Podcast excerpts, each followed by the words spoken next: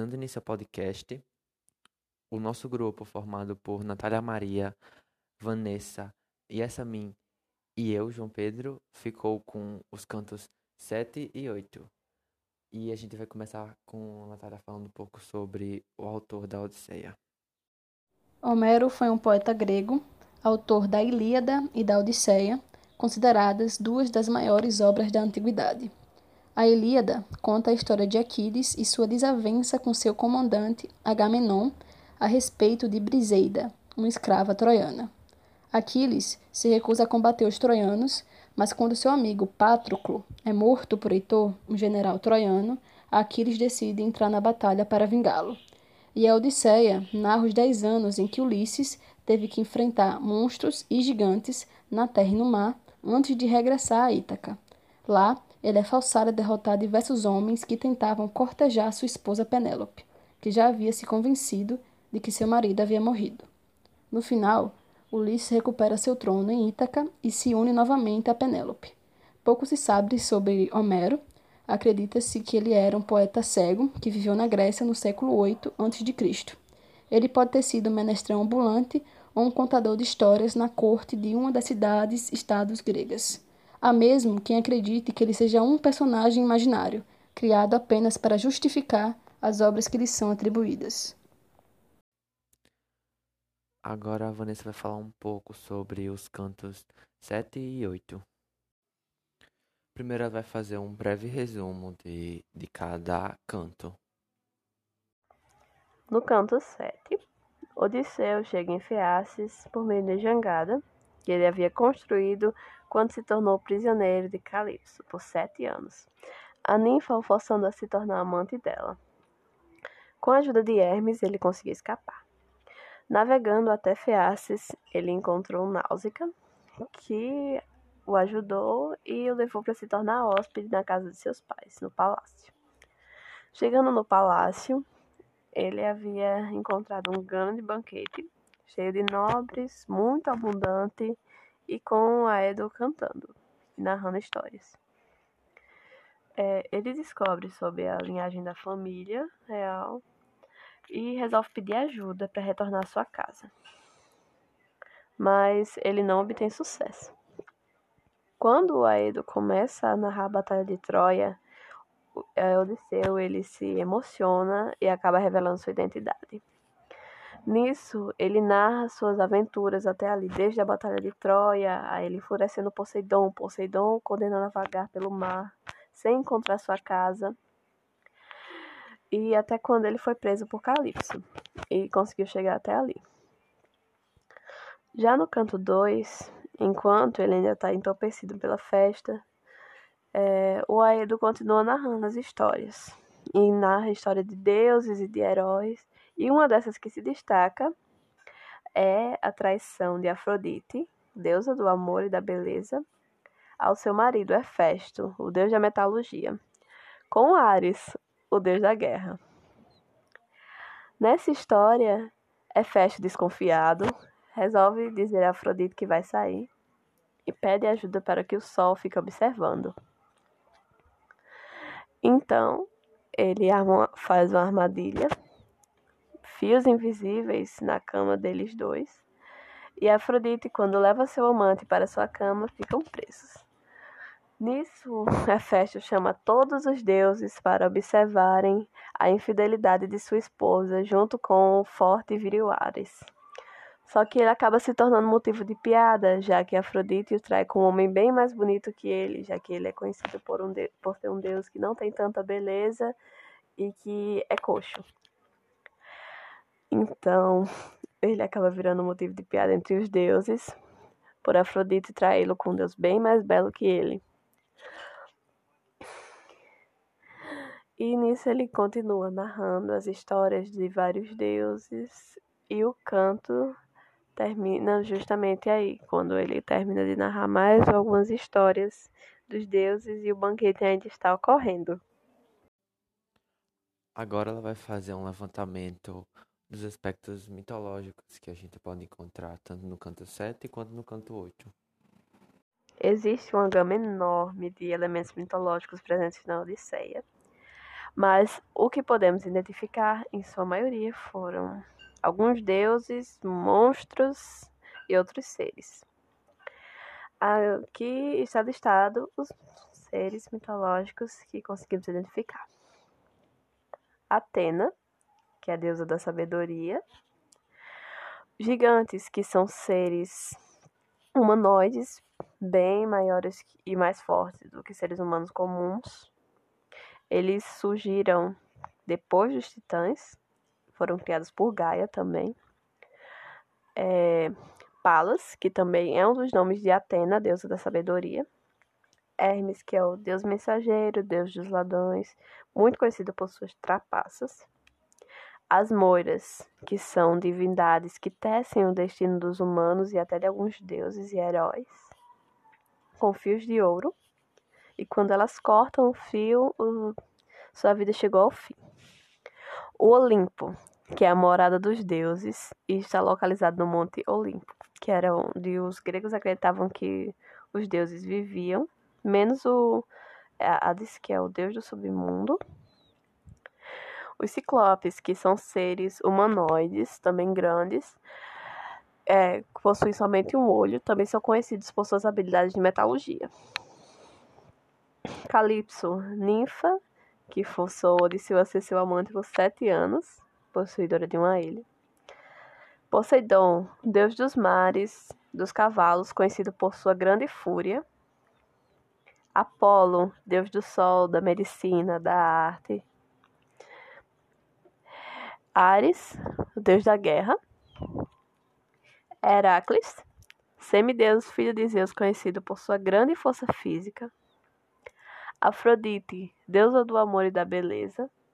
Hefesto, o deus da metalurgia e era deusa do casamento, da família, irmã e esposa de Zeus. Por último, ela vai falar alguns temas que podemos encontrar nos cantos. Alguns dos temas que podemos identificar em ambos os cantos são saudade, tristeza, amor, heroísmo, a poesia também e divindades. Quem vai falar agora é Natália sobre os temas que a gente escolheu, que foram o amor e a saudade que Odisseu sentia pela sua amada. A relevância é de Odisseu sentindo as marcas da guerra que passou e sentindo a falta de casa, ansiando voltar para seu lar e sua mulher depois da guerra que ele enfrentou. Mas ele está condenado a vagar por anos por ter ofendido Poseidon. Agora ela vai falar sobre a relevância desses temas para o século XXI. O amor no século XXI é diferente de antes. As pessoas conseguem amar, mas ainda existe o medo. O amor se torna uma mercadoria, usada para obter o alcance pessoal de alguma forma, vendido de diversos jeitos. Amores que não eram aceitos antes agora são tolerados, mas ainda sob constante medo e aflição. O amor foi moldado, achatado e desenhado para ser uma forma, uma forma aceita pela maioria. E se você foge desse molde, você está errado. O que caracteriza o amor no século XXI é o controle que tenta fazer com a maioria, a forma distorcida que transforma um sentimento, uma sensação forte em pura regra e venda para mercados em datas comemorativas ou simplesmente no dia a dia. Sobre os personagens escolhidos. Foram quatro: Odisseu, Alcino, Atena e Poseidon. E eu vou falar sobre o perfil deles. Começando com Odisseu. Quando chegou à Ilha dos Feaces, teve a aparência aformoseada pela deusa Atena. Sua estatura foi aumentada, seus cabelos encaracolados e seu corpo ficou aparentemente mais forte. Ele não possuía nada e estava ali no palácio de favor pelo rei Alcino. Recebeu muita paparicagem, cuidados, comida, entretenimento e presentes. Ali ele era tratado como um deus, por assim dizer. Odisseu era inteligente e tinha eloquência. Eu estava muito tempo longe de casa e desesperado para voltar. Ele se emocionava e caía facilmente em prantos toda vez que o Demócrito contava sobre a guerra de Troia durante o banquete e as competições atléticas. Alcino é o rei dos feas. Vivia, vivia com muito luxo, riquezas e muito poder. Assim que Odisseu chega à sala do trono, Alcino, quando é lembrado que os hóspedes estrangeiros representavam Zeus, logo começa a paparicar muito seu hóspede. Dá-lhe banquetes, cuidados, entretenimento e presentes, como gestos de generosidade. A todo momento ele se preocupa em fazer da estadia de Odisseu a melhor e mais prazerosa possível, e mimou muito. Alcino oferece inclusive a mão de sua filha e riquezas, caso ele decida ficar, sempre querendo ser atencioso para com Odisseu. Atena, deusa da guerra e sabedoria, sempre atenta a Odisseu, o guardando e lhe abençoando, auxiliando para que tudo dê certo para ele. Ela quem hoje de chegar até a sala do trono, eu aconselho a ir falar diretamente com a rainha Areté, além de Inteve para que os feaces o ajudem a voltar à pátria. Ela é benevolente e prestativa. Um epíteto que acompanha seu nome é Glaucops, significaria olhos de coruja ou olhos azuis esverdeados, brilhantes. Poseidon é o deus dos mares. Quando Hefesto prendeu Ares e Afrodite, que tinham um caso no próprio leito nupcial, é, Poseidon mostra certa empatia pelo casal de amantes e pede para que Hefesto o solte. Ele, inclusive, se compadece ao ponto de se comprometer a pagar a dívida que Zeus teria com Hefesto, assim que ele soltasse os amantes. Nesse episódio cantado pelo Demócrito, vemos um Poseidon empático, compreensivo e benevolente. E, e essa também vai falar um pouco sobre a perspectiva metafórica de cada personagem, o que eles representam.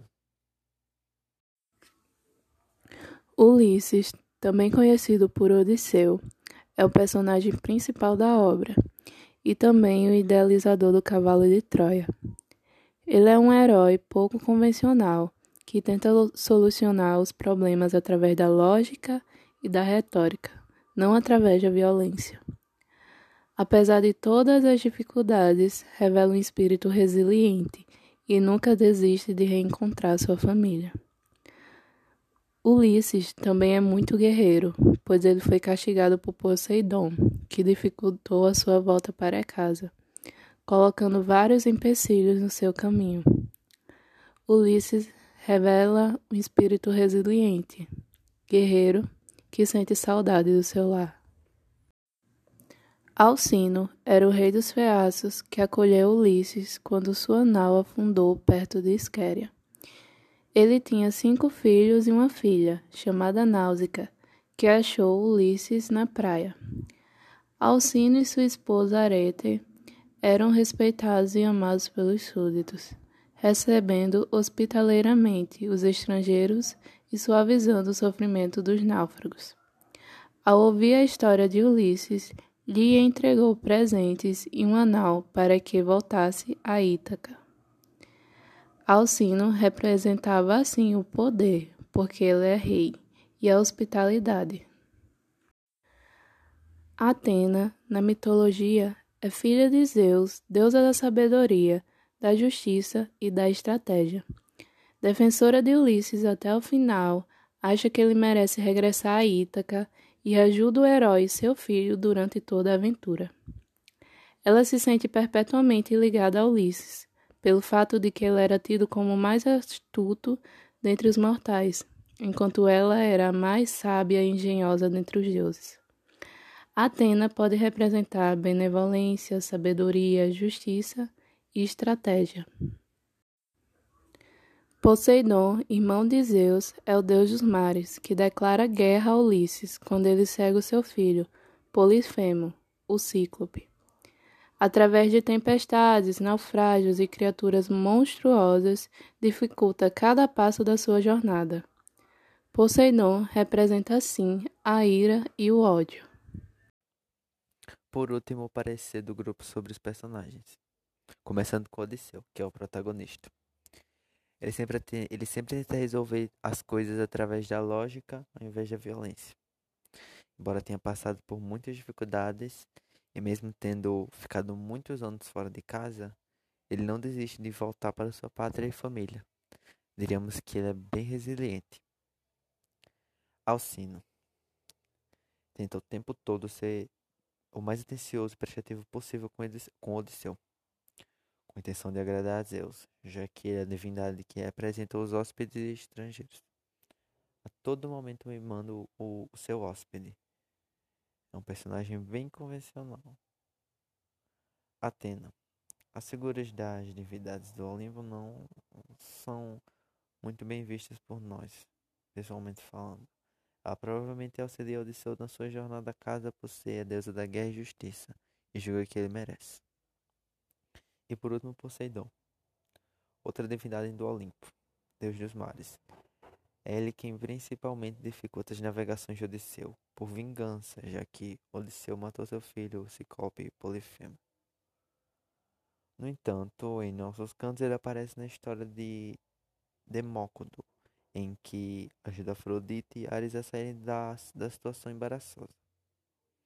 Se mostra muito benevolente e empático, mas particularmente para a gente continua sendo uma figura desagradável.